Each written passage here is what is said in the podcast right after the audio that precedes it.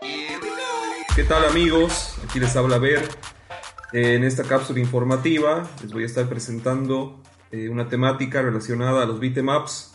No se olviden que este sector va de la mano de Maltín, que alimenta tu energía 100% gaming. En esta oportunidad eh, yo les voy a presentar lo que, lo que vendría a ser la era dorada de los beatemaps.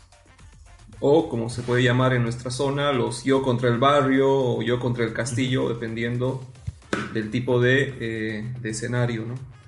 Para hablar de la época dorada de los beatemaps hay que eh, remontarse a la época. Eh, esta época está comprendida entre 1987 y 1993, o sea, serían seis años. principalmente nos vamos a referir a la época dorada entre, con todos los juegos que han salido en salas arcades o recreacionales. Y para eso obviamente hay que mencionar a los predecesores, que en este caso fue el Kung Fu Masters, que era el primer juego, por así decirlo, beat'em up, pero también Renegade, que fue un juego eh, donde lo que se introdujo fue la profundidad en los escenarios. Fue el primer juego donde aparte de moverte de derecha a izquierda, podías moverte arriba a abajo y esto le dio un margen mucho más amplio a lo que serían los beatemaps. Eh, ya centrándonos en la época dorada, podemos decir que esta época fue marcada por juegos que tenían influencias claras en la cultura popular, tanto en cine como cómics o libros, ¿no? Y es de ahí que obviamente las inspiraciones son claras. Por un lado tenemos los de los personajes que luchan contra eh, matones o contra punks en un barrio, o tenemos un escenario obviamente fantástico donde vemos caballeros, o vemos enanos, o vemos bárbaros que luchan contra criaturas fantásticas. Ya por la, por la final o por el fin de, la época dorada, pudimos ya ver licencias propiamente dichas, donde ahora vamos a hablar, eh, se introdujeron ya eh, juegos que tenían mucho que ver con la televisión y con los cómics. No se olviden que para hablar de la época dorada podemos decir que fue una época de años sucesivos donde vimos a empresas que eran empresas que ya dominaban la escena de los arcades, que al ver que la primera empresa desarrolló un juego, eh, fueron compitiendo con esta empresa, redoblando la, apuesta y cada vez incluyendo y sacando nuevos juegos, lo que permitió una sana competencia y a la vez permitió que el género se desarrolle. Es así que en 1987 tenemos el primer gran juego que es el Double Dragon. Es un juego muy popular, es el primer juego donde vemos a dos personajes que son Billy y Jimmy, que tienen que salvar a una chica. Y obviamente eh, en escenarios urbanos eh, comienzan a luchar con diferentes maleantes, por así decirlo, que son genéricos. Pero en cada fin de juego o en cada fin de nivel podemos ver eh, un jefe final. Lo que resaltaba de este juego obviamente era la estética, la temática y era uno de los primeros juegos que involucraba el poder interactuar con objetos. No quedándose atrás, en 1989 Sega, que era una gran competidora de Tecmos, decide sacar el Golden Age, un juego que todos hemos debido jugar alguna vez. Mm, eh, es un juego eh, con temática fantástica. Es un juego donde había mucha montura, donde había mucha espada, donde había mucha magia y claramente eh, hacía alusión a Conan el Bárbaro, a He-Man. yo creo que Sega lo que hizo obviamente es no querer saturar el género del típico personaje que lucha en un escenario urbano y lo que involucró es eh, un escenario fantástico. En 1989 encontramos a la tercera competidora que entra con toda la potencia y es Capcom y, introduce el conocido Final Fight.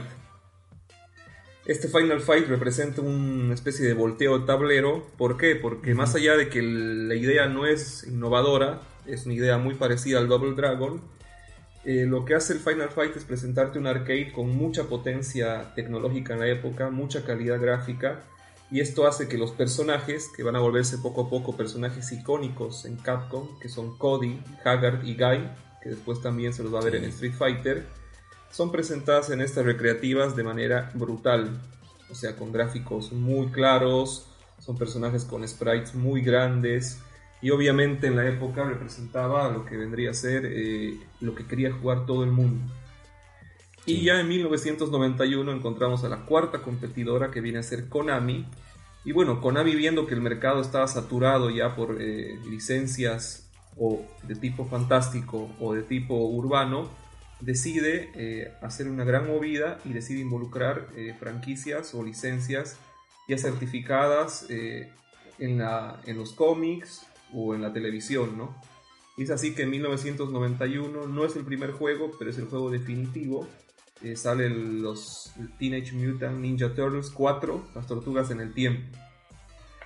Fue un juego increíble, fue un juego que hizo explotar eh, la temática, ya que usaba eh, una licencia de moda, nos introducía personajes muy, muy conocidos y además que se podía jugar con cuatro jugadores a la vez. Era un arcade único, el mismo cabinet era muy especial, te permitía estar prácticamente codo a codo y obviamente en cada gabinete se podía ver qué personaje te ibas a elegir, lo que te volvía loco, ¿no? Y como les decía, eran escenarios únicos, en escenarios diversos, muy fiel a la franquicia, pero con un aspecto muy fresco. Eh, este Teenage Mutant Ninja Turtles fue porteado después a NES. Ya en el 92 eh, tenemos uno de los grandes juegos que es el Street of Rage, el 1 y el 2 es uno de los primeros juegos bastante oscuros porque ya la ambientación era mucho más eh, cyberpunk, mucho más eh, tipo neón, una ciudad mucho más decadente. Y obviamente lo que introduce este juego es que eh, el juego como tal tiene un elemento de tiempo. O sea, tú para pasar los niveles no solo tenías que vencer a los enemigos, sino tenías que hacerlo en el menor tiempo posible. Lo que le dio una ventana bien fresca. Para 1993 ya cerrando, eh, yo creo que es la época culminante, la época de oro, donde vemos otra vez a Capcom con Cadillacs and Dinosaurs, que si bien nace una licencia absurda, es una mezcla entre un beat'em urbano y dinosaurios, ¿no? muy acorde a la época y a la salida de la película de Jurassic Park. Eh, y también tenemos otros juegos muy muy recordados como el Punisher, el Alien vs Predator y a otros juegos que trataron, trataron de involucrar algunos algunas temáticas o algunas mecánicas diferentes, como el Dungeons and Dragons de Capcom, que ya involucró elementos rolls, o sea, ya podías hacer algunos hechizos, ya podías preparar tus hechizos, podías levelear tu personaje. Y bueno, eh, esa fue, digamos, la época dorada, que para mí en cierto modo se saturó, ¿no? En el 94 ya había muchos juegos, empezaron a salir las secuelas, y esto tal vez fue eh, el comienzo del declive. No sé qué piensan ustedes, chicos. Para ustedes, ¿cuál fue el juego más representativo de esa época dorada? ¿Qué fue lo que, lo que hizo que comience a decaer? Los escucho. Eh, lo, interesante era que en el momento que el género explotó del beat'em up, se agarraron de muchas licencias, como de series animadas e incluso de películas, ¿no? Eh, después, obviamente, habían conceptos originales como era el Double Dragon o el Battletoads pero teníamos los más populares como eran el juego de los Simpson y los juegos de las tortugas ninja, inclusive el juego de Moonwalker, ¿no? De Michael, Jackson. Obviamente. Claro, y también había habían eh, juegos que se basaban en el Capitán América y los Vengadores, había un juego de Iron Man, o sea, eh, había Maximum Carnage y demás. Se, se basaba más que nada en adquirir licencias, el género, adquirir licencias de diferentes programas eh, de cultura pop que era muy relacionado justamente con temas que le gustaban a la gente al igual que los videojuegos. Entonces yo creo que ese, ese ha sido el boom, ha sido, han habido muy buenos juegos, pero el problema con el declive fue cuando ya explotaban y no había algo nuevo, ¿no? O sea, cuando ya estaba sobreexplotado el género. Eh, un beat'em up bueno de tiempo no lo he jugado, o sea, la verdad es que los mejores están en, al comienzo de la década de los 90 y a partir de eso es que se han creado diferentes spin-offs, si quieren, de estos juegos. Pero como un, un como tal ya no lo vamos a encontrar de esa forma, ¿no? Lastimosamente es un género que se ha sobreexplotado mucho en los arcades y, y la verdad es que para consolas de tabletop ahora creo que ya no tenemos, ¿no? O, sea, o estoy mal. Tenemos muy pocos. Yo creería que este género más bien ha evolucionado o ha dado el pie a estos juegos tipo, digamos, God of War, Príncipe de Persia, eh, Assassin's Creed, en el que igual tenemos un avance en el mundo y, te llueven, te llueven enemigos, ¿no? Igual les tienes que dar una paliza. Creía que, que, lo que generó este género fue el desarrollo de, de estos nuevos juegos. A mí especialmente de la época dorada me gustan bastantes Podría decir que mis favoritos están entre las Tortugas Ninja y los Simpson. También Capitán Comando, son juegos que los he jugado bastante. Pero a pesar de la saturación que tuvimos en esta época, hemos tenido un sinfín de juegos muy buenos. Hasta el día de hoy los podríamos volver a jugar y pasar un buen rato. Si bien las temáticas eran muy repetitivas, casi en el más, bueno, la mitad o más de la mitad de estos juegos, la temática era que tenías que pelear contra pandilleros para rescatar a alguien, por lo general era rescatar a tu novia, ¿no? Sí, yo, yo coincido con los tres, eh, tal vez, como Bernardo decía, el tema de la sobresaturación ha hecho que este género pierda su popularidad. Entiendo que en la actualidad siguen habiendo estos juegos, pero creo que ya no son tan populares. A mí de eh, la época dorada, los que más me han gustado, sí, era sobre todo las Tortugas Ninja. A Final Fight le tengo un gran cariño porque ha sido el primer beat'em up que he jugado, entonces es el que más horas eh, al principio le, he dedicado.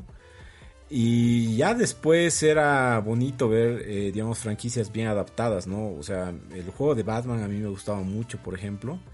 igual había uno de Asterix y demás, pero era ya como eh, aplicabas todas las cosas que tenía ese universo a tu vida Por eso yo creo que daba mucho con este onda de superhéroes, porque ahí sí podías poner muchos villanos y por lo general el superhéroe como que tenía muchas habilidades.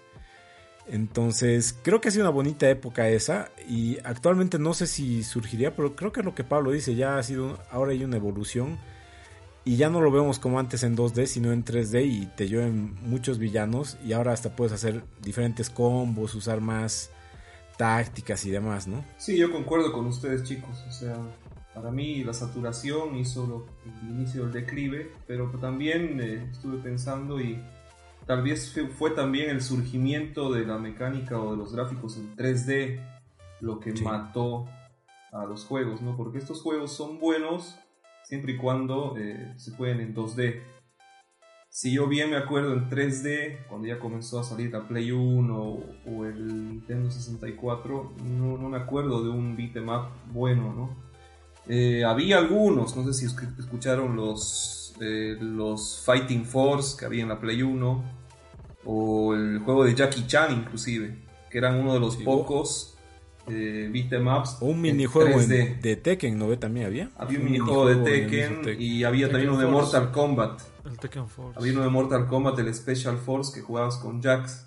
Inclusive ¿Era, había... ¿Era, plataformero ese o era...? Mm, no, era, era beat'em up, era beat'em up. El de Jax era un beat'em up que ha sido eh, peor con la historia de Mortal Kombat, ¿no? Era bastante la franquicia, sí. Inclusive había uno de Star Wars, no sé si sabían uno que se llamaba Star Wars Jedi Power Battles, que era del episodio 1 donde podías jugar con los diferentes Jedi inclusive. Era buenísimo. Ese era tal vez uno de los, del Consejo Jedi, ¿no? Sí, de los Jedi para Play 1. Ese tal vez era uno de los pocos beat'em ups que yo me acuerde, ¿no? Entonces sí, para mí fue la saturación y el surgimiento del 3D. Ahora, respondiendo a su pregunta, eh, al día de hoy hay un nuevo resurgimiento de los beat'em ups, pero claramente son beat'em ups en 2D de vuelta.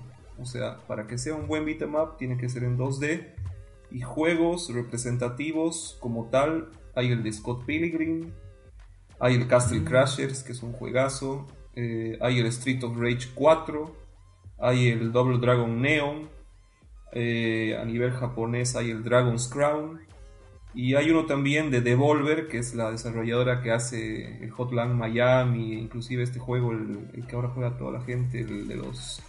Este ah, no me acuerdo, pero bueno, que se llama Mother Russia Bleed que es muy probable que lo juguemos en alguna cápsula futura. Es un juego muy gore, muy sangriento y muy beat'em Bueno, eso ha sido todo por el día de hoy. Espero que les haya gustado. Nos vemos pronto en otra cápsula gaming, 100% gaming, de la mano de Maltín. Alimenta tu energía. ¡Chao!